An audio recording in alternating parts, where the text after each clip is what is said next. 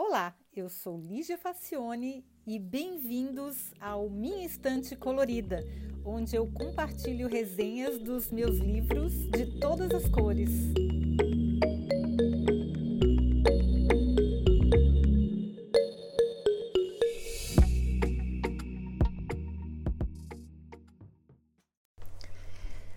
Olá!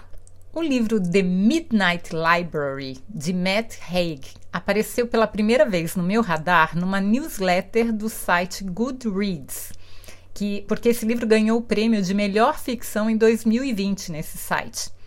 Aí eu vi alguém oferecendo um volume usado em inglês num grupo de Facebook e eu comprei esse livro.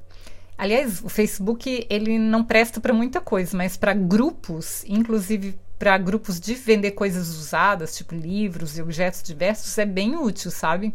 Para grupos eu acho que ainda é a melhor ferramenta que tem. E olha, melhor negócio.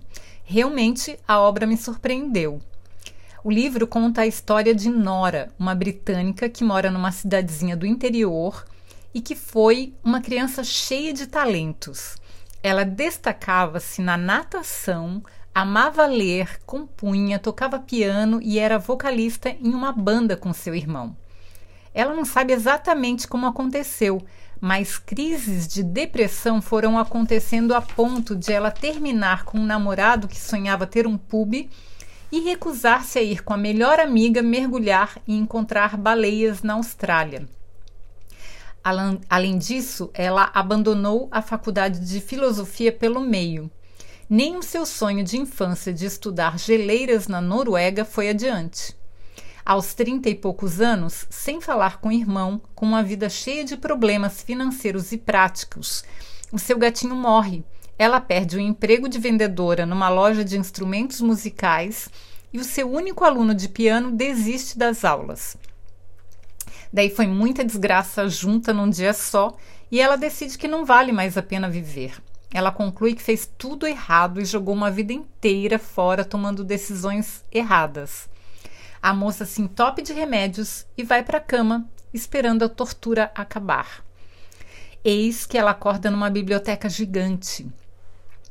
Sentada em frente a ela está a senhora Elme, uma bibliotecária de sua infância que sempre lhe apoiou nas horas difíceis, principalmente quando o pai dela morreu a senhora Elme lhe explica que todos os livros daquela biblioteca são versões da vida de Nora, de acordo com as decisões tomadas por ela.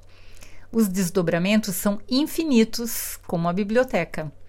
A senhora explica que ela pode ler quantos volumes quiser e, se achar que realmente vale a pena, pode até se mudar definitivamente para uma versão que ela escolher. A biblioteca existe quando, enquanto Nora está entre a vida e a morte. Então é um momento decisivo. Cada vez que ela visita uma versão e retorna para a biblioteca, não tem mais como repetir a experiência. Aí a moça começa a testar várias possibilidades. E se ela tivesse sido uma nadadora profissional e campeã olímpica, como o pai dela queria? E se ela tivesse se casado com seu namorado e eles tivessem tido um pub como ele queria? E se ela tivesse continuado na banda e se tornado uma estrela do rock, como o irmão queria? E se ela tivesse ido com a sua melhor amiga para a Austrália? E se ela tivesse se tornado uma cientista especialista em glaciares? O interessante é que ela se transporta para a exata data e hora em que ela vive hoje no presente, só que em outra versão. Numa delas, ela encontra um homem que percebe que ela não está inteiramente a par das atualizações, claro, né?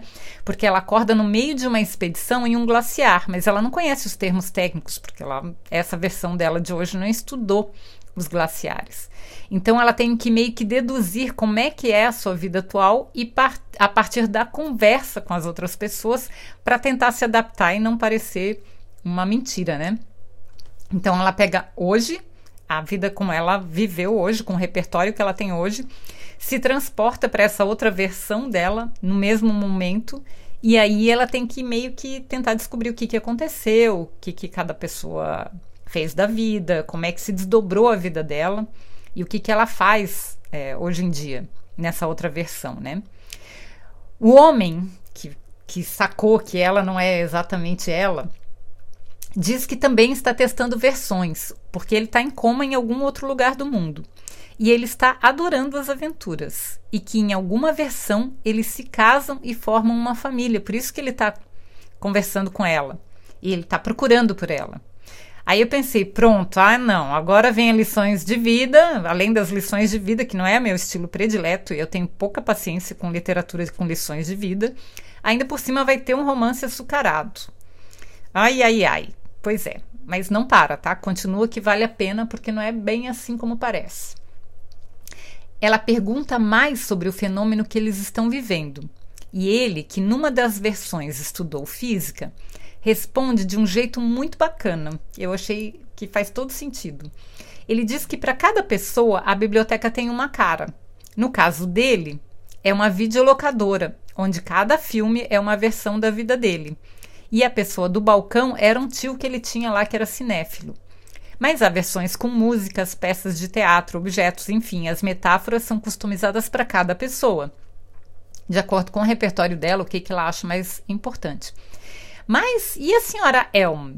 No caso, aquela bibliotecária que fica cuidando lá, que fica orientando ela na, na para ela visitar os livros e as versões dela. Seria que a senhora Elm é um deus, um anjo, alguma coisa do tipo? Aí o homem diz que se ele fosse religioso, ele poderia sim dizer que é Deus.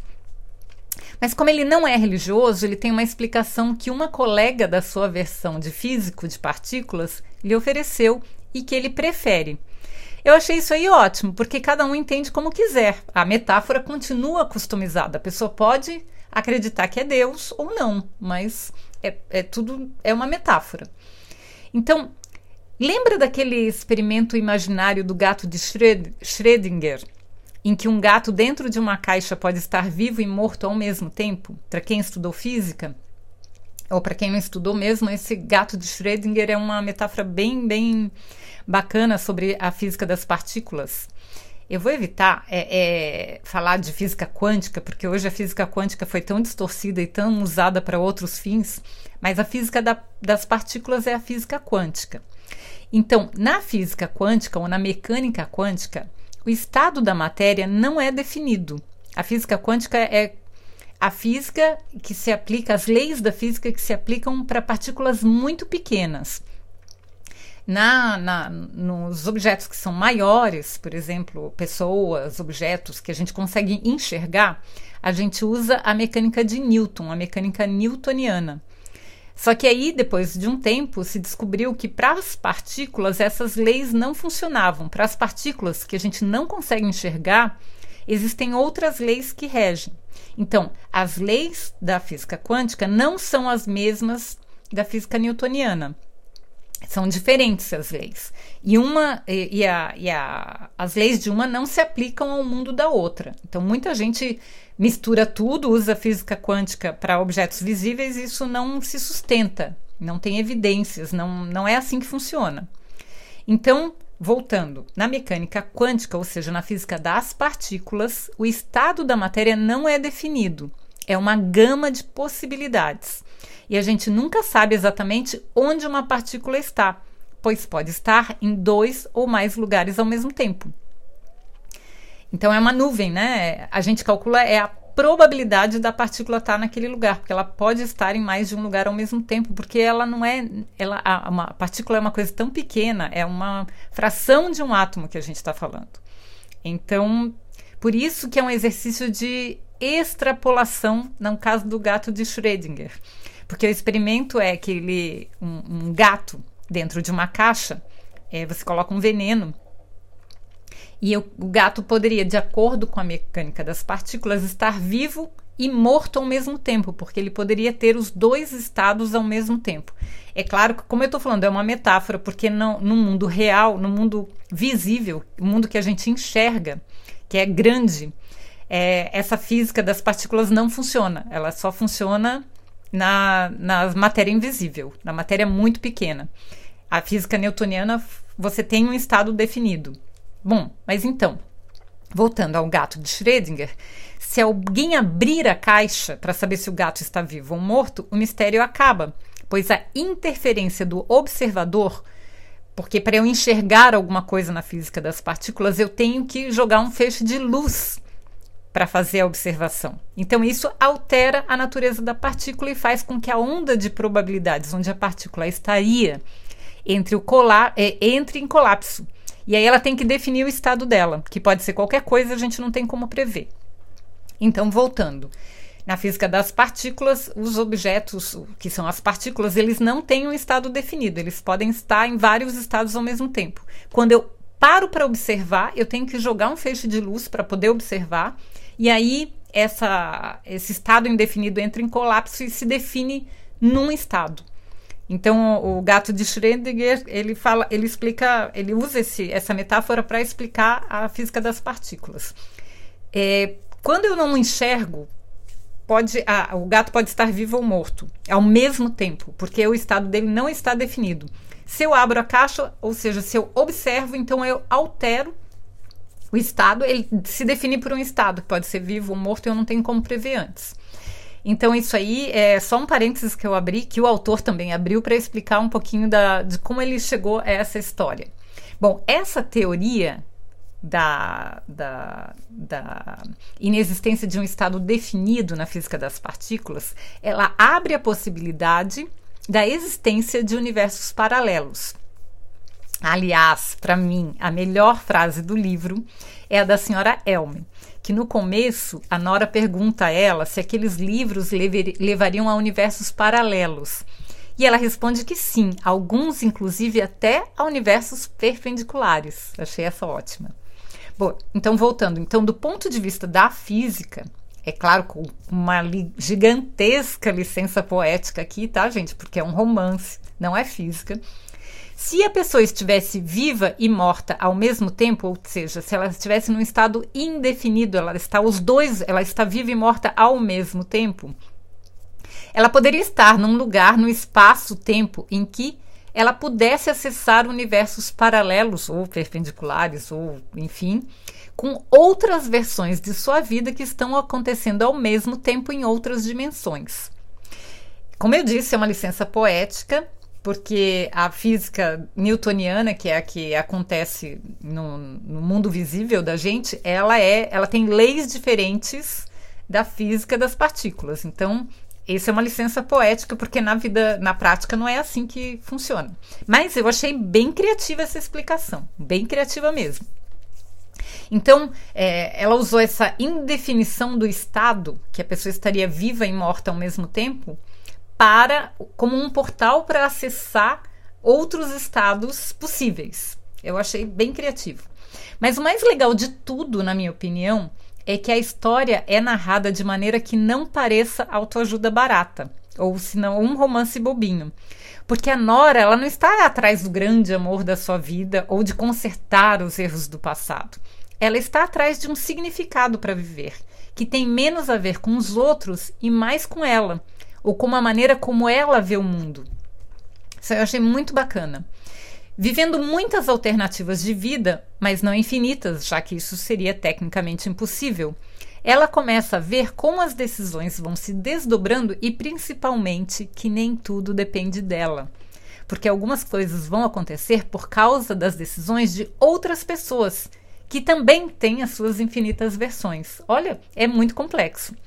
E mais, eu não vou contar para não dar spoiler, mas eu recomendo muito a leitura, principalmente para quem está em crise existencial. Recomendo demais, tá, gente? Esse livro eu achei um dos melhores que eu li esse ano, ele é muito bom.